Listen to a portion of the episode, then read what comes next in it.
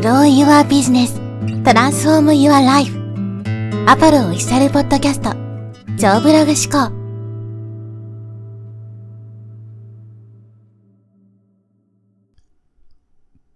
はい、えーこんにちは、ポロです。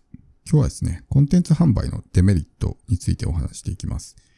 まあ、このコンテンツ販売というのはですね、個人的に、まあ、世界最強のね、まあ、個人ができるビジネスとしては世界最強のビジネスモデルだと思うんですよね。で、メリットが本当にたくさんあって、例えば不労所得化できるとかね、軍資金がかからないとか、在庫リスクがないとかね、あとは利益率が高いとか、まあ、本当にこう、ありとあらゆるですね、メリットがあって、デメリットなんかないんじゃないのっていうふうに思う人もいるかもしれません。で、実はこのコンテンツ販売にもですね、まあ、デメリットっていうのは当然あるんですけども、まあそれをですね、今回はお話していきたいと思います。まあさっきのね、話を聞くと、ね、本当にこう、デメリットなんか一切ないように聞こえると思うんですよ。さらにまあ金銭面とかそういったところだけじゃなくて、自分自身の商品ができるってところも一個大きいんですね。自分オリジナルの商品が作れるし、それを誰かに届けて、誰かに喜ばれたり感謝されたりすると、まあ自分の貢献欲求をね、満たすことができたりとか、まあ内面的にもね、こう、すごく喜びを感じることができるわけですね。だから単純収入っていう点においてだけでなく、そういうまあ精神的なところですね。そういった充実感も得られるというのがやっぱりこのコンテンツビジネスの魅力だと思うんですけども、じゃあ、どういうところがですね、デメリットなのかということなんですけど、ちょっと考えてみてください。まあ、ここで、ここでね、いきなりまあ答えを聞いてもいいんですけど、一旦こう自分で考えてみて、こういったものじゃないかなっていうのを、もしまだ時間かかりそうだったら音声一旦止めてもらって、まあ、考えてもらうといいんですけど、まあ、今回僕がお話しするような内容以外にもあるかもしれないので、そうするとね、一個こう自分の中での、そういったね、気づきみたいなものも得られるかもしれないので、ぜひ考えてみてほしいんですけど、一つ目のデメリットが、これがですね、リピート販売ができないということです。同じ商品を同じ人に2回売ることができないということですね。まあ当たり前ですけど、1回買ったコンテンツをもう1回買う人っていうのはいないわけじゃないですか。ってことは基本的に、まあこの、リピーターになってもらうためには複数の商品をずっと作っていかないといけないわけですね。リピーターのできないビジネスっていうのはね、非常にまあ破綻する可能性が高いので、常に新規集客をやり続けないといけないってなると、まあビジネスモデル的にかなりまあ脆弱になるというかね、まあ難しいんですけども、ってなるとこう、リピーターを作っていかないといけない。でも商品が1個しかないんだったら、同じ人が2回同じ商品を買うってことは基本的にないので。なので、まあリピート販売ができないということですね。他の商品とか、まあ消耗品なんか特にそうですかね。リピートで買えますし、同じものでも、例えば、なんだろうな、スマホとかでも、ちょっと古くなってきてとかね、壊れてきたらまた買い替えるとか、定期的に買い替えたりとかね、そういったのはありますし。まあ多くのビジネスは、その一回こっきりで終わりではなくて、同じ商品、もしくは類似商品をま買い替えるみたいなね、えー、ことがあると思うんですけど、コンテンツっていうのは基本的にそれがないわけですね。なので、このリピート販売ができないから、常にこういろんな商品を作り続けていかないといけないっていうのはこうデメリットだと言えます。で、二つ目のデメリットがですね、これは参入障壁が低いということですね。まあ、さっきも言ったみたいに軍資金もかからないし、まあ別に何かね、在庫を抱えるわけでもないし、まあ自分にこう、知識とかスキルとかあれば、まあ誰でも作ることができると。もちろんそのコンテンツを作るっていうところが結構ハードルになったりはするんですけど、それこそ今だったら電子書籍とかであればね、本当にもうブログ感覚で出してるというか、もう誰でも簡単に出してるみたいなね、感じだと思うんですよ。だから、その、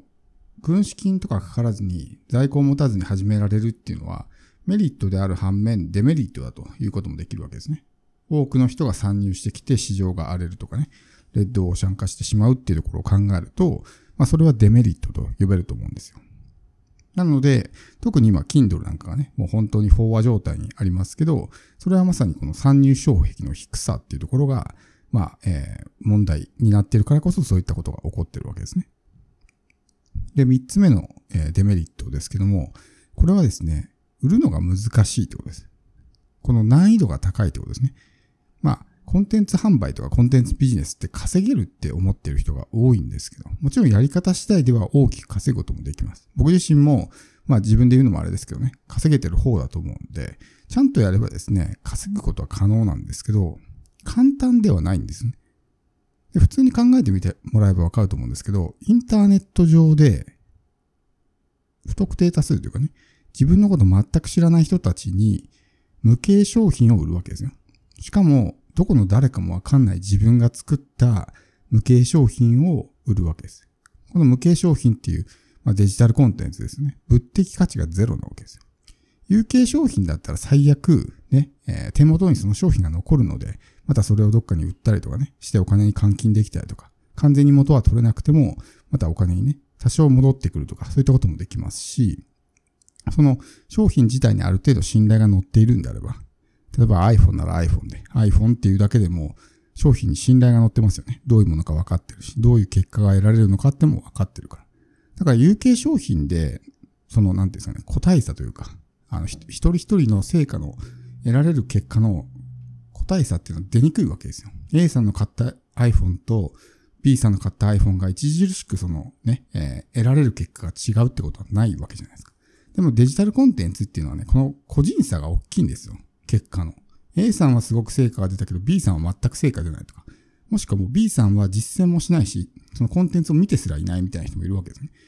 見たり実践しなければ当然、まあ成果には繋がらないわけなので、得られる結果っていうのは人によってバラバラなんですね。有形商品っては基本的にそれが、ま、小さいわけですね。同じ商品を手にしたんであれば、同じテレビを買ったんであれば、ね、一人一人全然、その、例えば映る番組が違うとかって、そんなことはないわけじゃないですか。だから有形商品っていうのはそういったところが、まああんまりなんていうんですか、差が出にくいから、ある意味、まあクレームとか出にくいとかってあるんですけど、無形商品っていうのはね、そう本当にこう差が大きい。個人差が大きいので、より一層そういったところがね、問題になるわけですけど、まあそれだけではなくて、まあ売るのが難しいっていうのがね、やっぱりあるのが大きいかなと。まあ自分が買い手の立場になればね、わかると思うんですけど、どこの誰がかもわかんない人がね、作った商品を買うっていうのは、まあ勇気がいると思うんですね。それがとても粗悪商品だったら、ね、まあ変な詐欺みたいな商品をね、捕まされてお金払うことになるわけじゃないですか。ってことはすごい信頼した状態じゃないとなかなかお金を払わないわけですね。それが、例えば500円とかね、1000円であったとしてもやっぱり心理的ハードルはね、あるでしょうし、まあ数万とかっていう金額になればよりその、まあ、購入ハードルは高くなるわけですよ。だからそういった状態で売らないといけないってなると、とにかく高い信頼が必要になるんですね。だからこそ、すごく難しいし、時間がかかるんですよ。コンテンツ販売で稼ぐっていうのは。だけどやっぱりその辺が、こ